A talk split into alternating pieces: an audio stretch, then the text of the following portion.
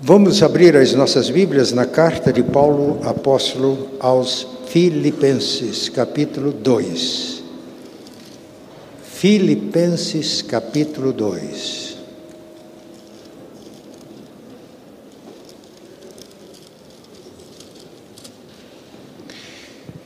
Nós vamos expondo a palavra à medida que lemos, por isso fiquem com as Bíblias abertas. Filipenses capítulo 2.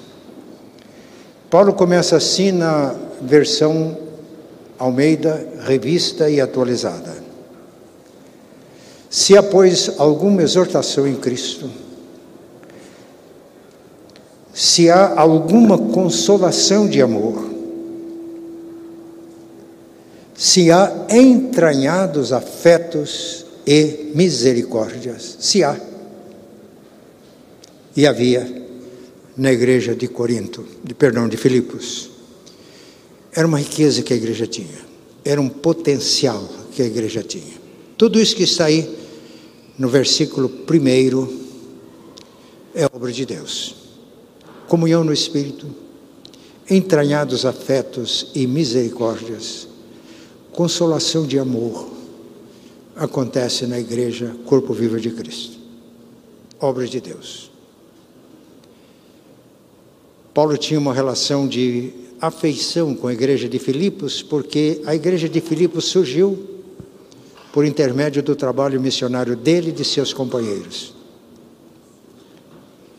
Foi naquela ocasião quando Paulo e Silas estavam presos, é, na ocasião Paulo e Silas foram presos, apesar dos açoites, de estarem no cárcere interior, sem iluminação, sem ventilação pés e mãos ligados no tronco. O amor deles pelo Evangelho era tão grande que eles começaram a orar e o Espírito Santo encheu o coração deles. E à meia-noite, nessa situação, começaram a cantar. E foi tão forte que as portas das prisões se abriram, as algemas caíram. O carcereiro quis suicidar, Paulo não deixou. O carcereiro levou para casa, cuidou das feridas, ouviu o evangelho, naquela noite foi convertido. Ele, unindo-se a Lídia, tinha convertido antes, nasceu a igreja em Filipos. Uma relação de amor de Paulo com a igreja. Ele olha para a igreja, ele vê na igreja uma, um grande potencial.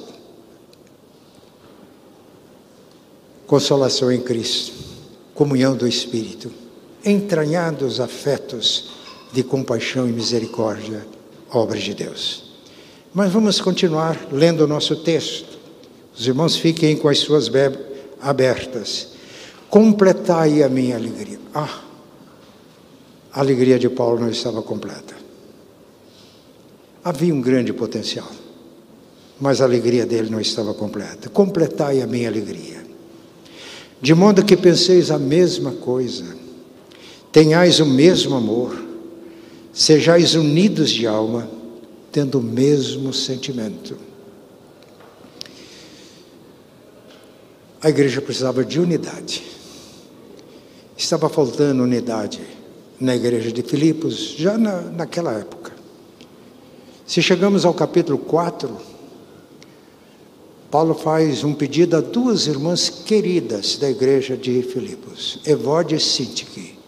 Evódia e Sinque pensem concordemente no Senhor. Elas estavam se estranhando. Duas irmãs, líderes.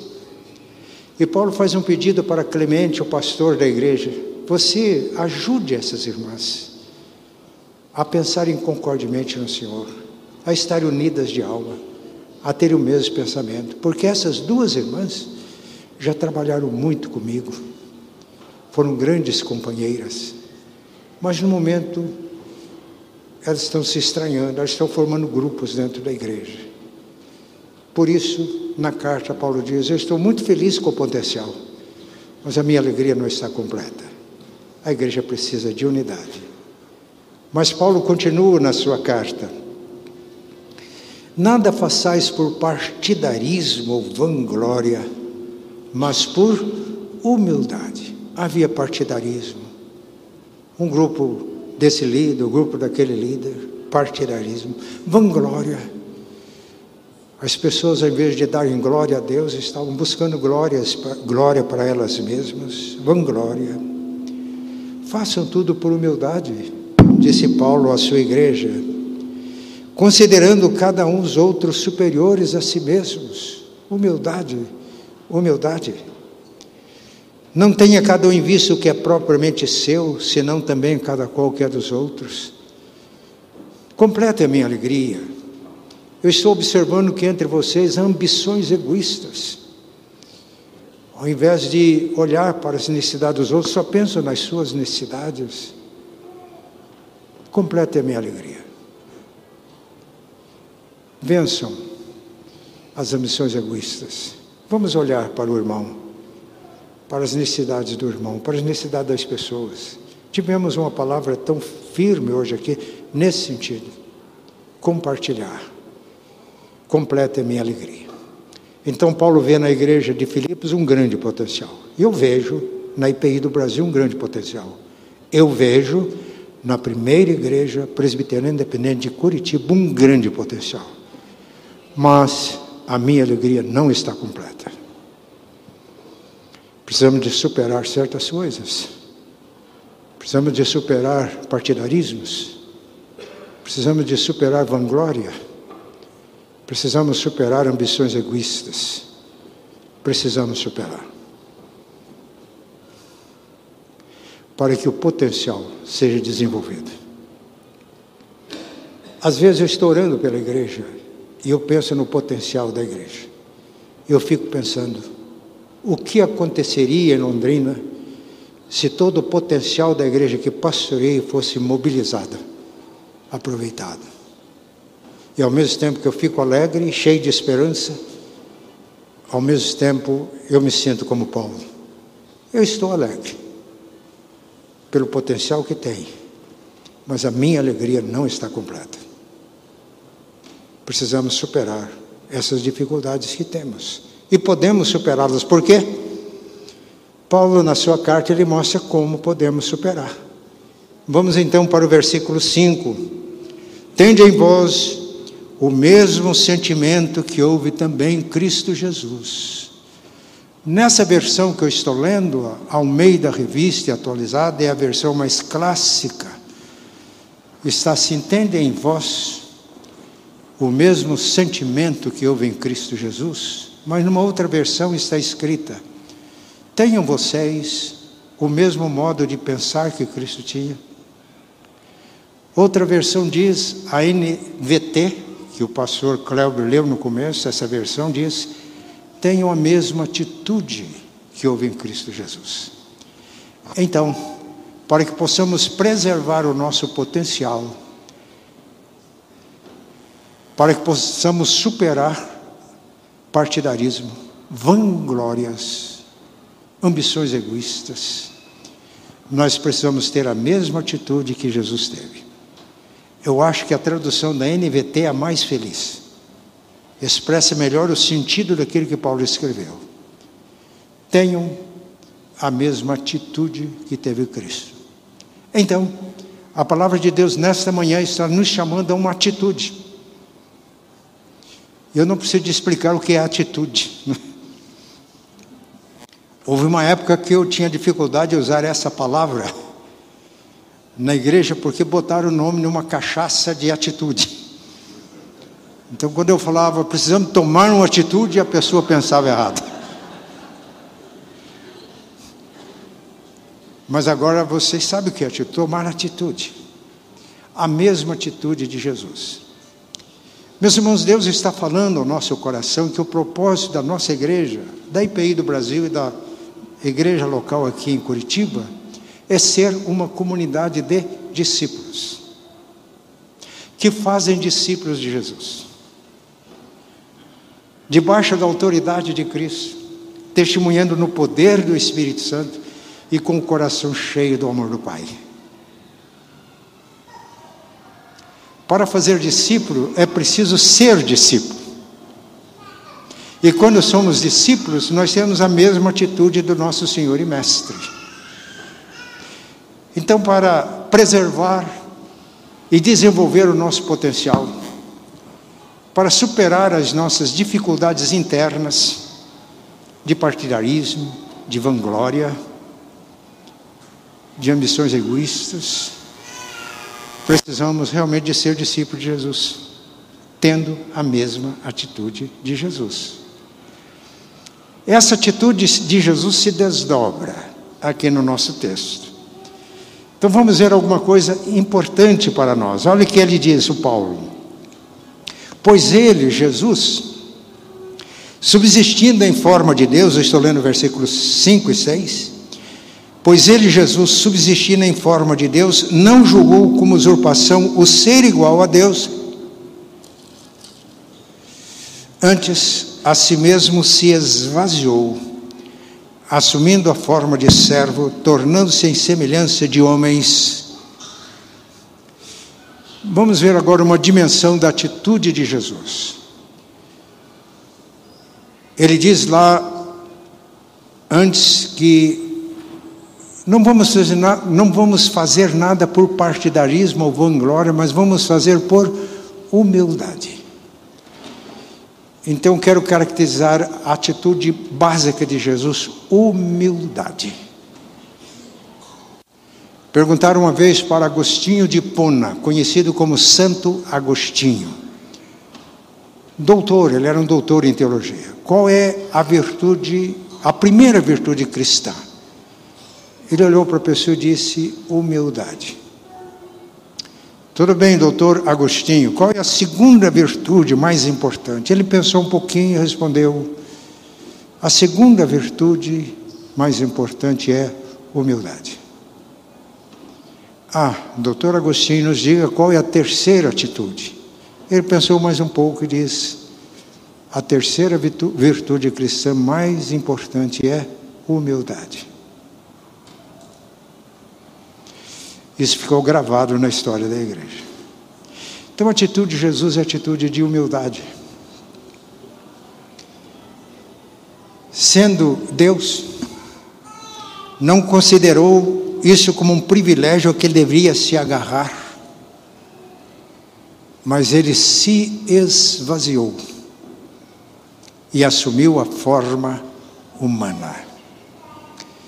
Esvaziar-se é sinônimo também de renunciar. Ele não deixou de ser Deus, ele não renunciou à sua divindade, mas ele renunciou aos privilégios de ser filho unigênito do Pai, porque a Bíblia diz que Jesus é filho unigênito do Pai. Deus amou o mundo de tal maneira que deu seu filho unigênito para que todo que nele crê não pereça, mas tenha vida eterna. Ele renuncia e se faz humano.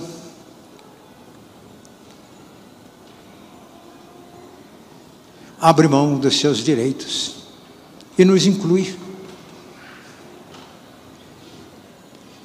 Jesus disse, quando ele estava falando aos gregos: se o grão de trigo caindo na terra não morrer, ele fica só. Mas se morrer, produz frutos. Jesus está se referindo a ele. Se ele não morresse, se ele não desse a vida por nós, ele continuaria eternamente filho unigênito. Mas ele deu a vida dele por nós. Foi o grão de trigo que foi plantado. Se não morrer, apodrece. Mas se morrer, germina uma nova planta, árvore, frutifica. Paulo escrevendo aos Romanos, no capítulo 8, diz: Aqueles que o chamou também os predestinou, para que sejam filhos de Deus, para que Jesus seja o primogênito de uma grande nação. Esvaziamento, renúncia, significa que Jesus não se agarrou aos seus privilégios de filho unigênito, de único herdeiro do reino e de tudo que o reino de Deus representa, mas ele se esvaziou, renunciou ao privilégio, deu a vida por nós, para que através dele nós nos tornemos filhos de Deus, família de Deus, E nessa família, o irmão mais velho, o primogênito, que é Jesus. Jesus se encarnou. Esse texto aqui está falando da encarnação do Filho de Deus. Ele se encarnou. Ele se tornou plenamente humano. Jesus não é meio Deus e meio, e meio homem. Ele é 100% homem e 100% Deus. É mistério, é difícil de explicar, mas é assim. E como homem, ele iniciou o ministério dele com 30 anos de idade. João Batista estava ministrando o batismo do arrependimento. De repente, João Batista fica muito surpreso porque Jesus se dirigiu a ele para ser batizado. E João Batista reagiu, falou: Eu é que preciso ser batizado por ti, por que vens a mim?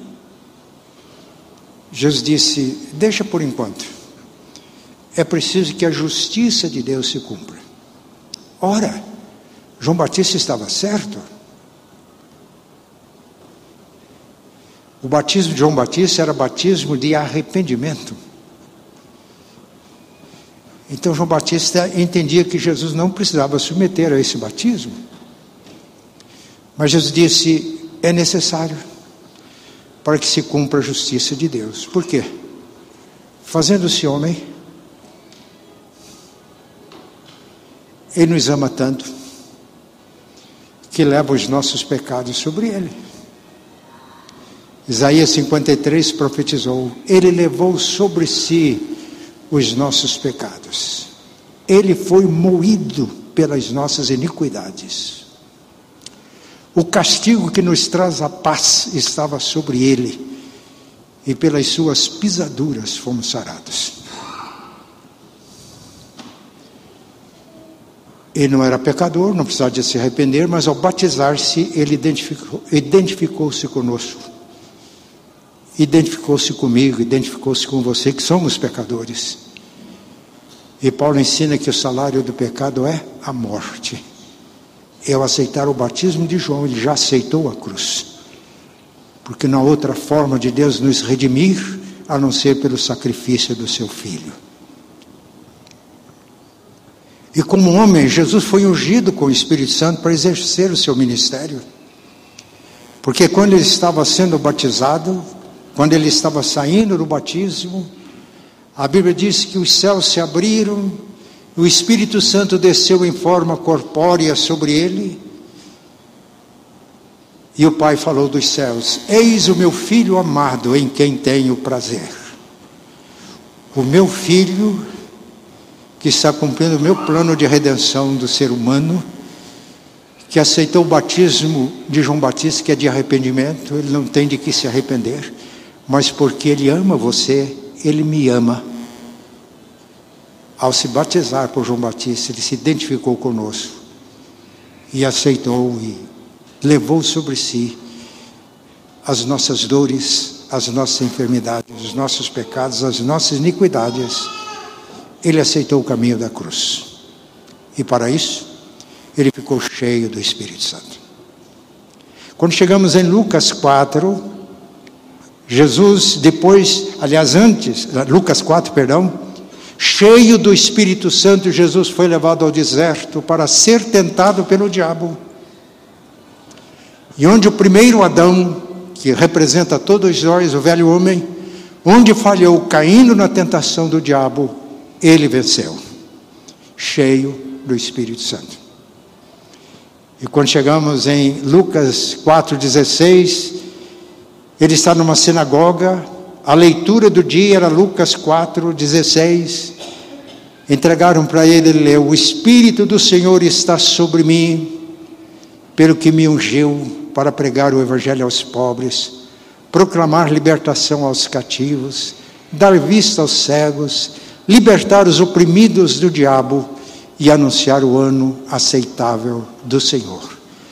Terminada a leitura, entregou para o assistente da sinagoga, olhou para todos e disse: Hoje esta escritura se cumpriu em mim.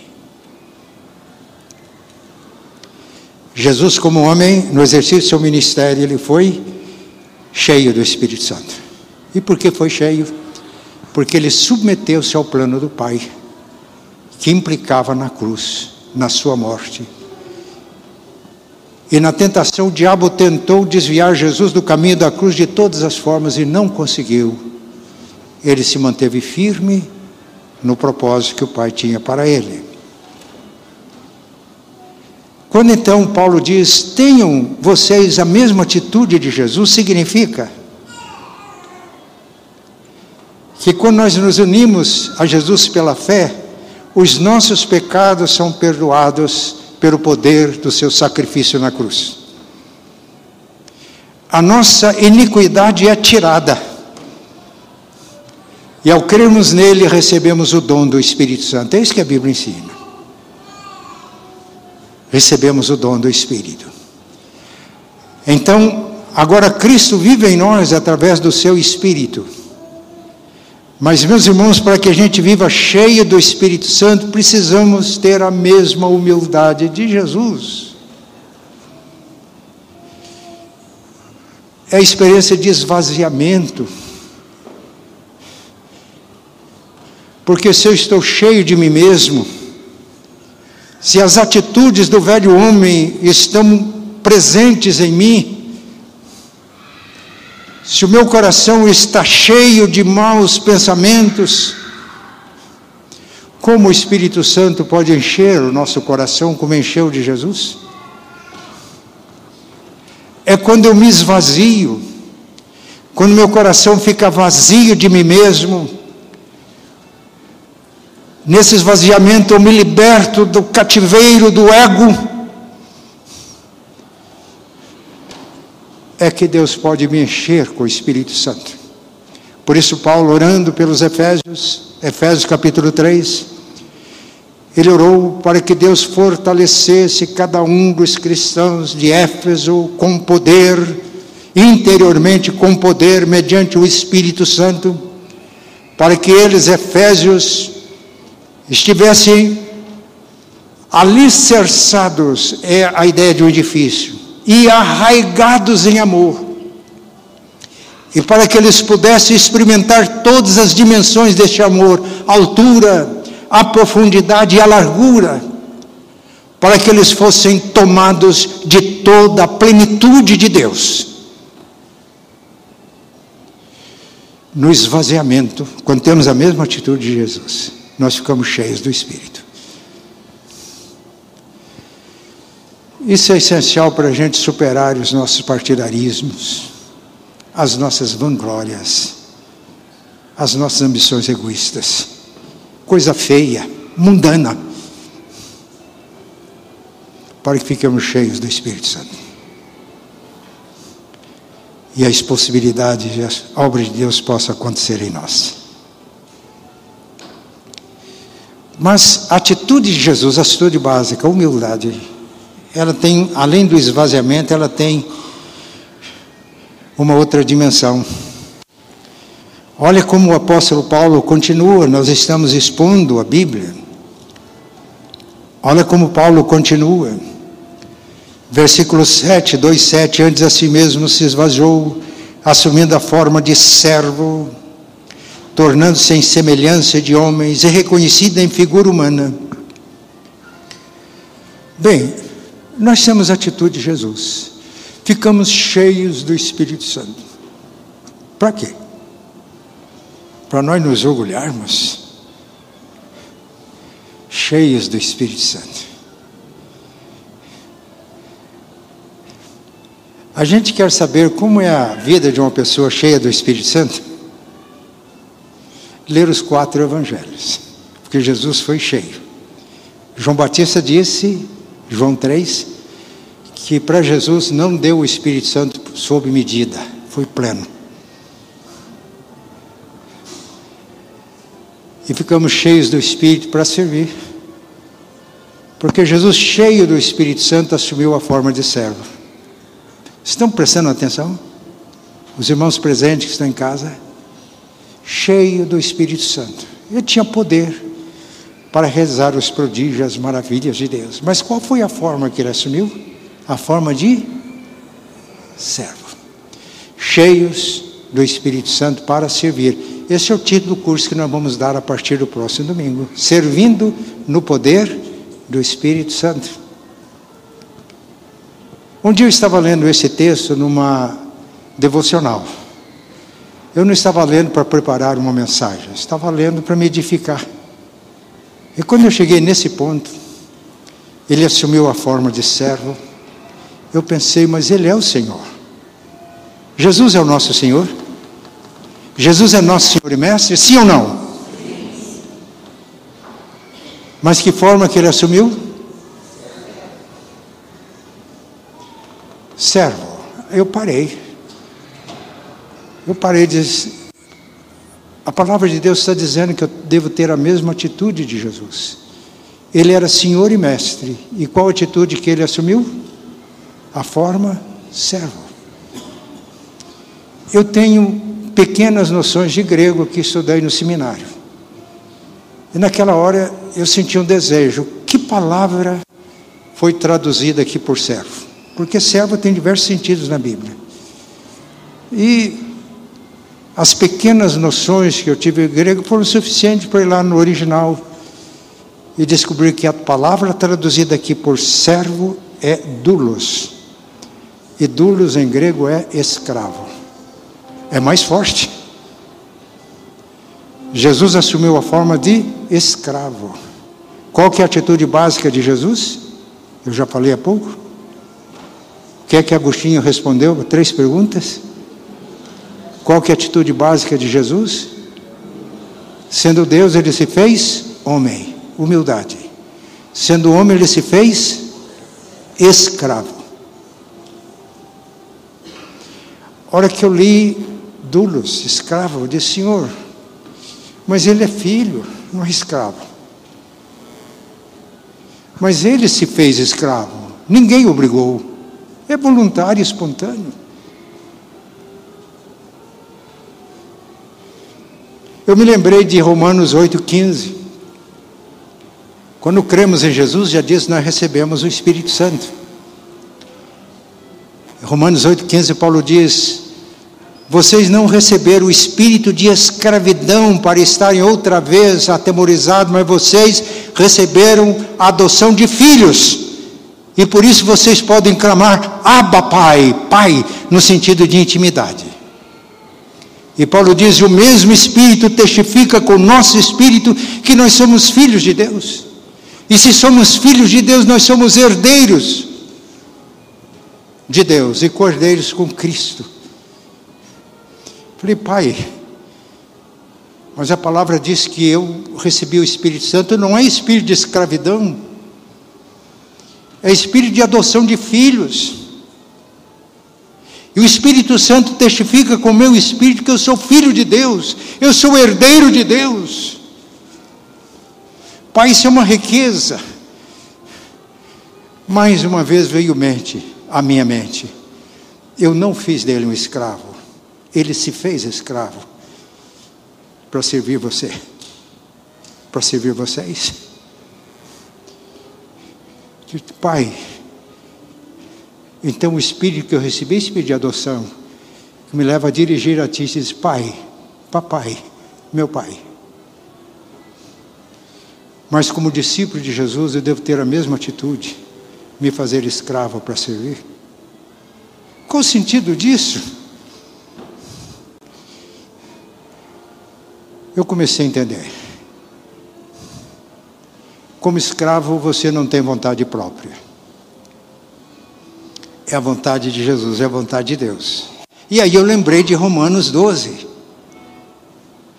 Não vos amoldeis aos padrões deste mundo, mas transformai-vos pela renovação da vossa mente, para que experimenteis a boa, agradável e perfeita vontade de Deus. O filho, ao fazer-se escravo, a vontade dele era a minha vontade. E ao me fazer discípulo de Jesus, a vontade de Jesus é a minha vontade. Senão eu não sou discípulo e não vou fazer discípulo. Quando não se é melhor, não é discípulo de Jesus, é melhor não fazer discípulo, porque Jesus disse aos escribas e fariseus, escribas eram teólogos da religião judaica nos dias de Jesus, Fariseus eram os maiores religiosos. Jesus diz: ai de vocês, escribas e fariseus hipócritas, porque vocês rodeiam o mar e a terra para fazer um prosélito, converter para o judaísmo, e depois vocês os faz filho do inferno duas vezes mais do que vocês. Não, para fazer discípulo de Jesus, a minha vontade tem que ser a vontade de Jesus. Ele não me obriga a isso. Mas ele se fez escravo para me servir. Eu tenho outra atitude, como discípulo. Eu tenho outra atitude. É voluntário. E quando eu descubro a vontade dele, a minha vontade, a vontade dele é boa é agradável e perfeita. Quando eu comecei a entender isso na minha devocional, falei, pai, então uma libertação. A minha vontade é pecaminosa e elas me escravizam. Agora estou me libertando. Que a tua vontade é a vontade, boa, agradável e perfeita. E comecei a me sentir livre livre para servir. A liberdade na Bíblia tem propósito. Fala-se muito hoje em liberdade. Liberdade eu faço o que eu quero, eu digo o que eu penso. Tá certo, é assim mesmo, liberdade é isso. Você pode tem liberdade. Mas a liberdade em Cristo é liberdade para servir. Por isso que voluntariamente um discípulo se torna escravo. Por quê? Porque a vontade dele bate com a vontade de Jesus e a vontade do Pai. Aí ele se liberta do egoísmo, ele se liberta de partidarismo, liberta-se de vanglória, fica livre para servir. Mais do que isso, escravo voluntário significa que eu não tenho uma causa. Ah, como às vezes quando eu tenho uma causa, eu luto por aquela causa e brigo com os que têm causa diferente. Não é assim? É a minha causa, a minha causa. Não. Jesus não tinha causa, era a causa do Pai, era a agenda do Pai, era o programa do Pai. E naquela hora, quando eu entendi que eu não tenho a minha causa, eu não tenho a minha agenda, eu não tenho o meu programa, eu não tenho o meu plano, é do Pai. Eu me senti livre para servir. Libertação. Libertação. Mas um escravo voluntário, ele entende que ele não luta pela sua glória. O velho homem luta, e como todos lutam para a sua glória, é uma brigueira que não tem tamanho. O marido briga com a esposa, a esposa briga com o marido, o pai com o filho, o filho com o pai, porque todo mundo é o centro do universo. Mas no momento que você se converte e torna-se um discípulo de Jesus, não é pela glória sua que você luta, mas é pela glória do Pai a glória de Jesus. E quando vivemos como discípulos de Jesus, nós glorificamos a Jesus. Esse era o lema de John Calvino, soli deo glória, uma expressão latina que quer dizer só a Deus glória. E quando damos glória a Deus e vivemos para a glória de Deus, nós participamos dessa glória. Nós nos libertamos da vanglória humana para viver a glória de Deus, que é glória livres para servir, escravos voluntários, não forçados, porque Jesus se fez escravo para nos servir. Então a humildade de Jesus se desdobra no esvaziamento.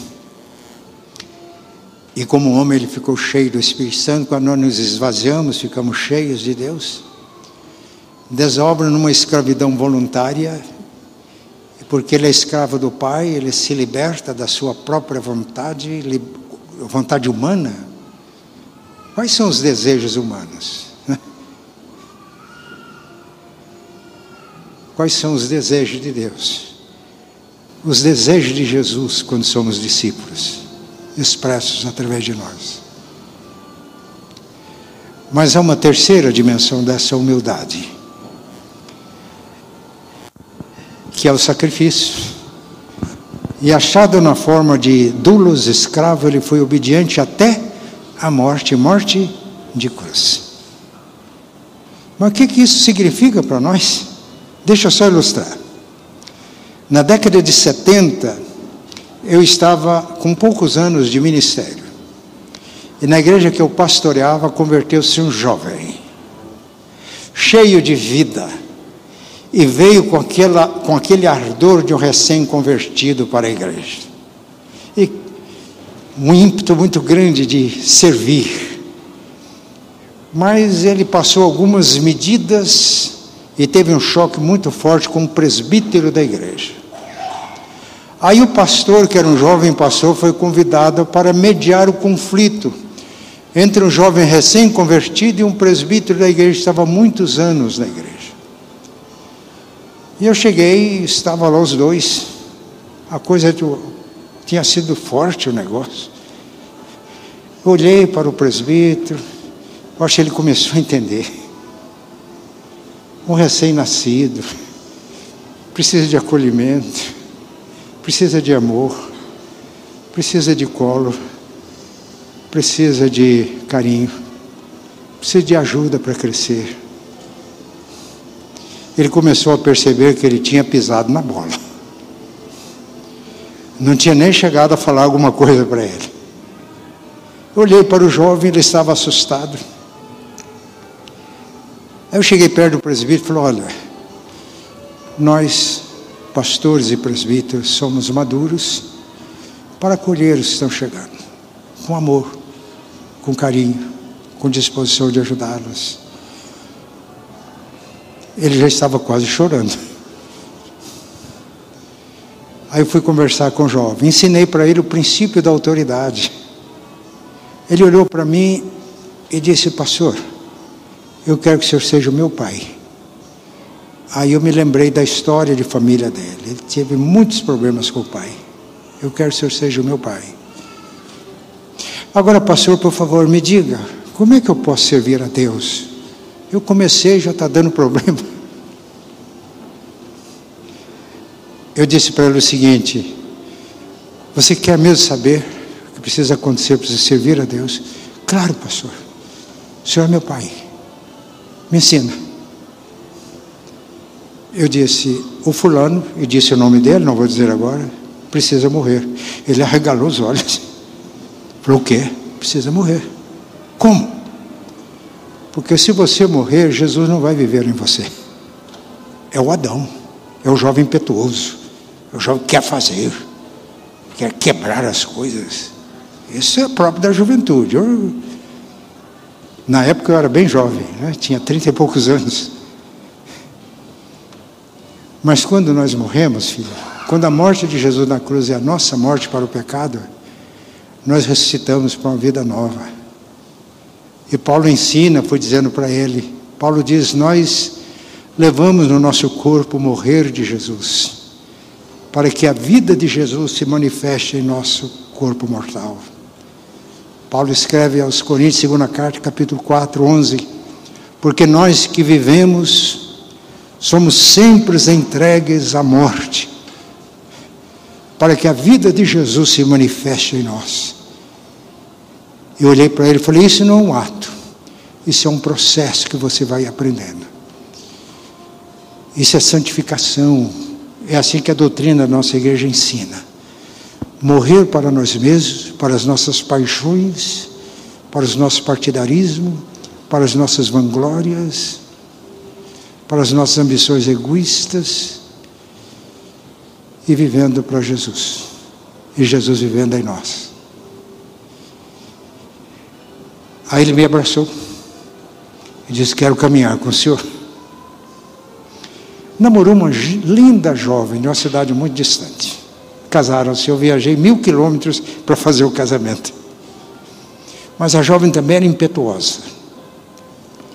Um dia de madrugada eu recebo um telefonema, quase meia-noite. Fui à casa dele, estavam de um lado e outro do outro, todos. Olhei para ele e falei: Mas lembra do que eu falei para você? Para a gente servir a Deus, a gente morre para que Jesus viva em nós. Eu olhei para ela e me considerava pai também. Falei: Também serve para você, filha. Falei o nome dela, Fulana, morrer para que Jesus viva. E aí vocês vão alcançar a harmonia. Oramos. Hoje, esse irmão e essa irmã são avós. Ele recebe diariamente as orações matinais que eu faço aqui. Quase todos os dias ele responde, dando uma mensagem. Me manda vídeos da filha que é pastora pregando, do genro.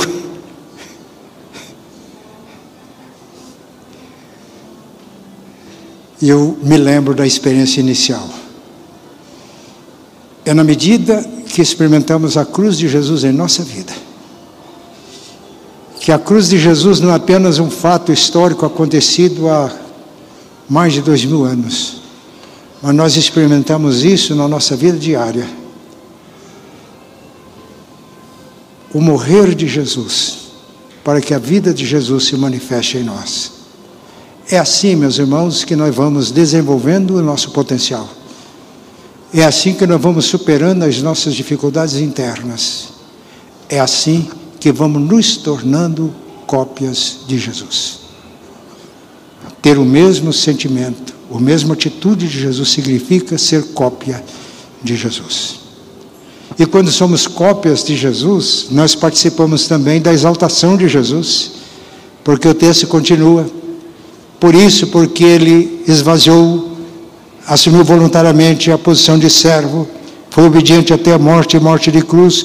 Deus o exaltou soberanamente, lhe deu um nome que está acima de todo nome, para que ao nome de Jesus se dobre todo joelho nos céus, na terra e toda língua confesse que Jesus Cristo é Senhor para a glória de Deus Pai. Ele disse: todo que se humilha será exaltado, mas todo que se exalta, cheio de si, será humilhado. Eu quero encerrar contando uma experiência pessoal. Jesus disse: Por que vocês me chamam de Senhor, Senhor e não fazem o que eu mando? Muitos naquele dia, o dia de juízo, quando Jesus voltar em glória, Não adianta você dizer, Senhor, Senhor, em teu nome fizemos milagres, em teu nome expulsamos demônios, em teu nome fizemos maravilhas, mas se não tivemos a mesma atitude de Jesus, se não tivermos o mesmo espírito de Jesus, se não formos discípulos de Jesus, ele vai dizer: apartem-se de mim, vocês que praticam iniquidade, eu nunca conheci vocês.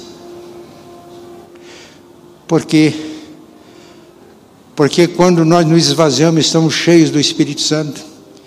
Porque quando voluntariamente assumimos a forma de escravo para servir.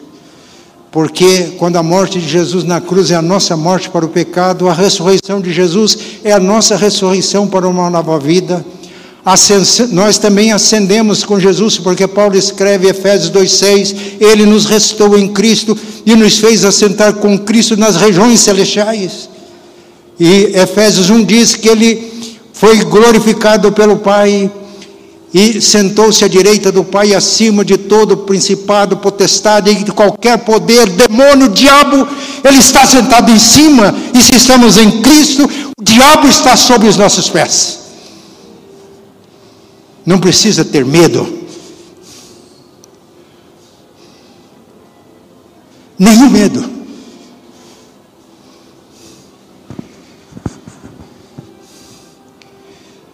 Eu assumi o pastorado dessa igreja em 2020, o ano que eu completei 80 anos de idade.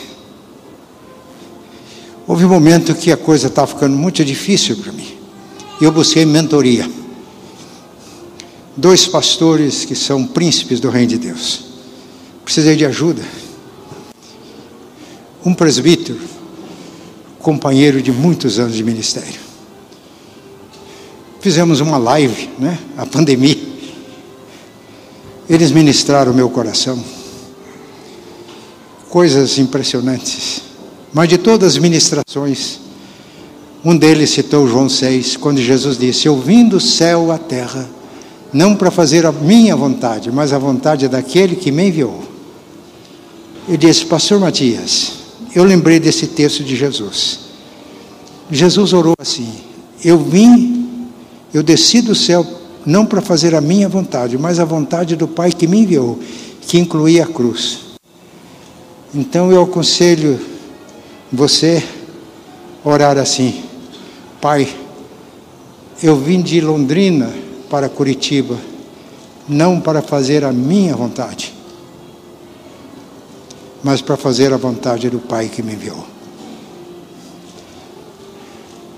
Eu sou pastor da igreja. Eu não vou impor a minha vontade e nem vou impor a vontade de Deus. Deus nos deixa com liberdade. Mas para as minhas ovelhas, eu convido para que se una em oração com o pastor, para que nós possamos discernir qual é a vontade de Deus. Não a vontade do pastor, não a vontade do presbítero fulano Beltrano, do conselho, não a vontade daquele irmãozinho que é muito consagrado, daquela irmã, de outro, deixa daquele, mas eu convido quem é minha ovelha a nos unirmos em oração para discernirmos juntos qual é a vontade de Deus. Porque fazendo a vontade de Deus, nós ficamos cheios do Espírito Santo. Fazendo a vontade de Deus, Ele age por nosso intermédio. Fazendo a vontade de Deus, nós nos tornamos cópias de Jesus. Fazendo a vontade de Deus, nós vamos alcançar outras vidas. Vamos crescer espiritualmente. Vamos alcançar outras vidas. A nossa igreja tem perdido muitos membros. Na reunião do presbitério, concílio, que tem jurisdição sobre essa igreja, foi a igreja que mais perdeu membro aqui em Curitiba. Isso machuca o coração de um pastor. Mas o caminho é termos a mesma atitude de Jesus. Esvaziar para ficar cheio do Espírito. Assumir a posição de escravo para que a vontade dele seja feita. E que o nosso velho homem morra para que possamos ressurgir novo homem, novo ser humano. Para que a vontade de Deus seja feita, a glória de Deus seja manifestada em nossa cidade, vidas sejam ganhas.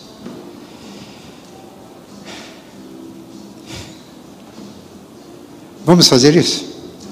Vocês querem?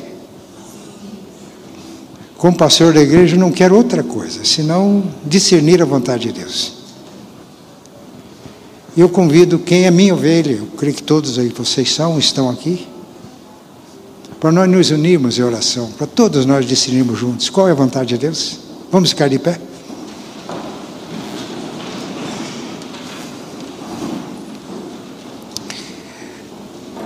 O meu plano era ter feito uma mensagem mais curta,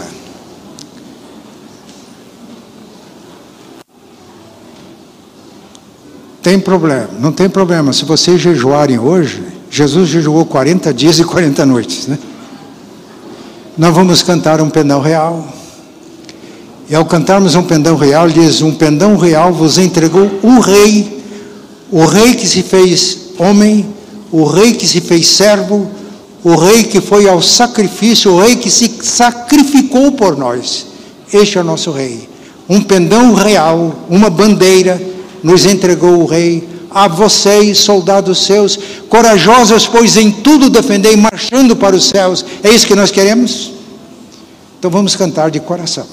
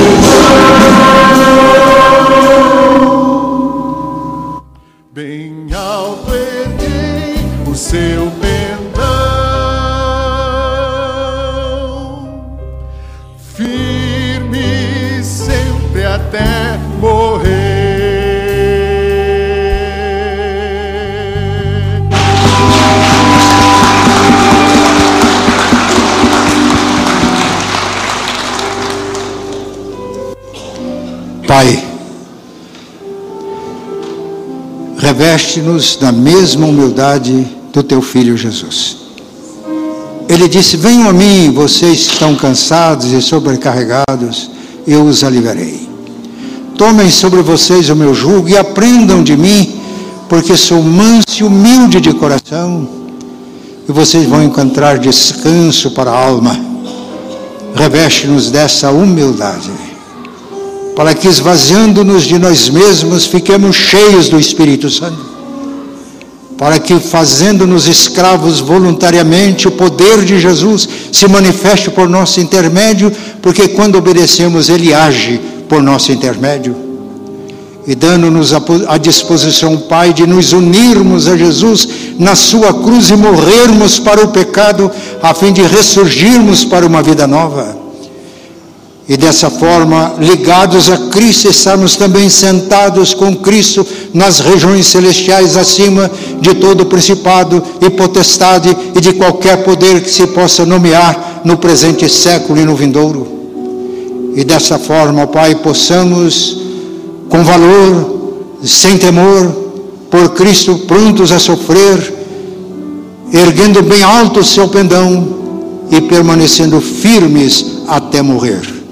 É a nossa oração em nome de Jesus. E a graça de nosso Senhor e Salvador Jesus, o amor de Deus, nosso eterno Pai, a comunhão e a consolação do Espírito Santo estejam sobre todos, hoje e sempre. Amém. Vamos em paz.